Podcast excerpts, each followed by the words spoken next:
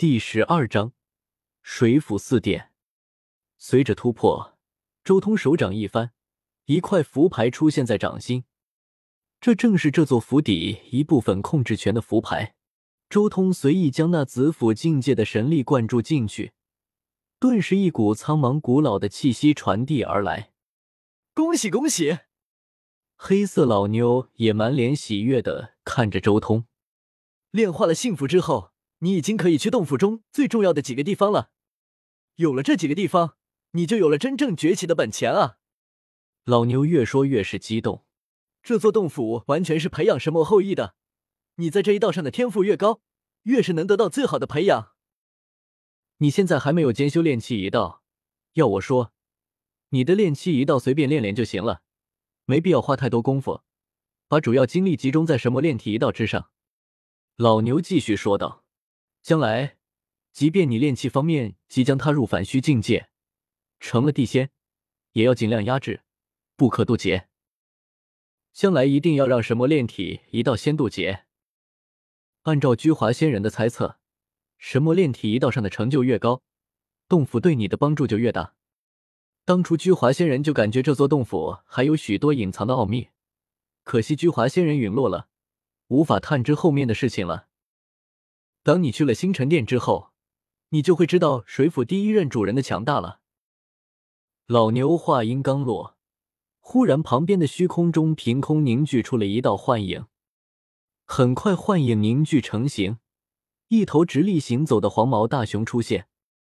大哥，黑色老牛喊道，甚至那声音都带着几分周媚。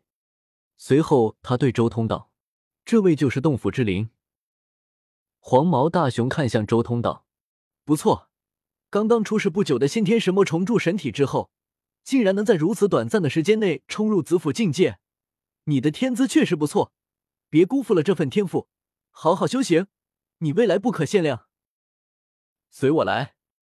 黄毛大熊与黑色老牛截然不同，他话不多，直入正题。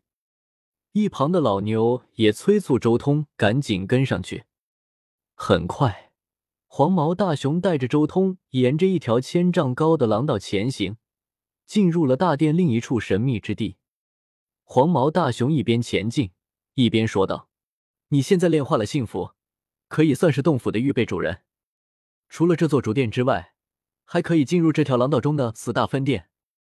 未来想要进入更多的地方，只有等你成为元神道人之后才行。”周通也清楚。如今只是得到了自由进出的资格，在进一步成为元神道人之后，才是将水府随意携带的程度了。一边前行一边讲解，很快就来到了一个古老的青铜大门面前。周通向青铜门里面看去，顿时无数的珍宝浮现在眼前。黄毛大熊道：“这是珍宝殿，也是主人当初收集到的无数珍宝，下之一些奇特的凡物。”上至盘古开天时期的混沌之物，只要你能达到条件，即可得到宝物。至于什么条件，等会你自己去看。我们接下来去看下一个大殿。黄毛大熊很高冷，没有给周通详细讲解，而是直接带着他进入下一个大殿。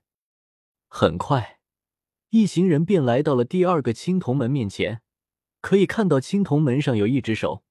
这只手有种遮天蔽日、摘星拿月的可怕神威，摘星手的气息啊！周通心中明悟，这种气息自然是摘星手了。黄毛大熊也介绍道：“符合两个条件就能进去，第一是达到滴血重生层次，二是年龄在十岁以内。你的年龄还不满半岁，非常符合条件。我建议等你在快要到十岁的时候再进去。”那里面有主人留下的考验，你实力越强，能得到的神通也越强，别浪费机会了。黄毛大熊这时候劝诫了一声，他也是看周通的年龄实在是太小，怕他耽误了天赋，所以才多说了几句。真要是一个年龄岁的人来到这里，他恐怕也不会多说什么。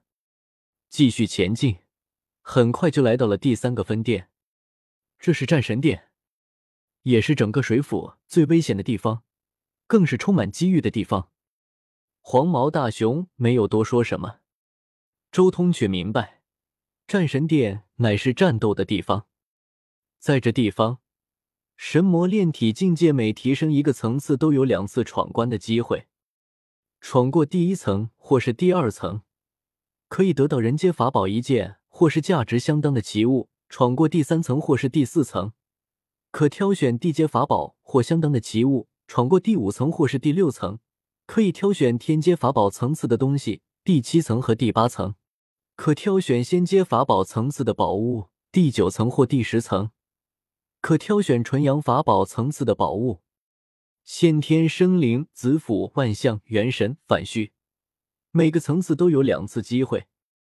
也就是说，周通目前子府境界一共有四次得宝的机会。黄毛大熊继续前进，带着周通向第四座大殿前进。甚至还没有靠近大殿，周通就听到了流水之音传来。当来到大殿门口的时候，周通也有些好奇的看了过去。与之前大殿的青铜门不同，这一座大殿是一座木质的大门。透过打开的大门，能看到大殿内部的景象：流水、山石、草屋。眼前的一切都是如此的平凡，看不出丝毫的奇异之处。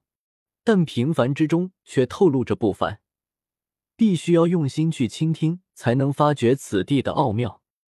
仅仅只是看了一眼。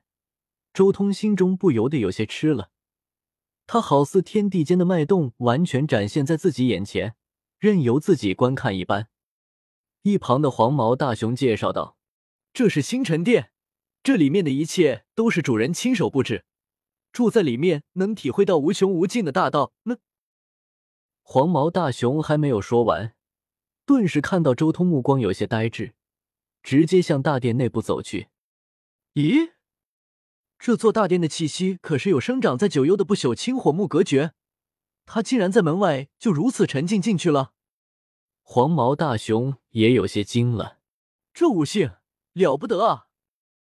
看来这次还真的来了个了不得的继承人，不论是居华仙人还是后面那位废物，都远不如这只小凤凰。黄毛大熊心中隐约间浮现出一丝期待，希望你能活到元神道人的时候。黄毛大熊最后说了一声，随后他直接化作一个个光点消失了。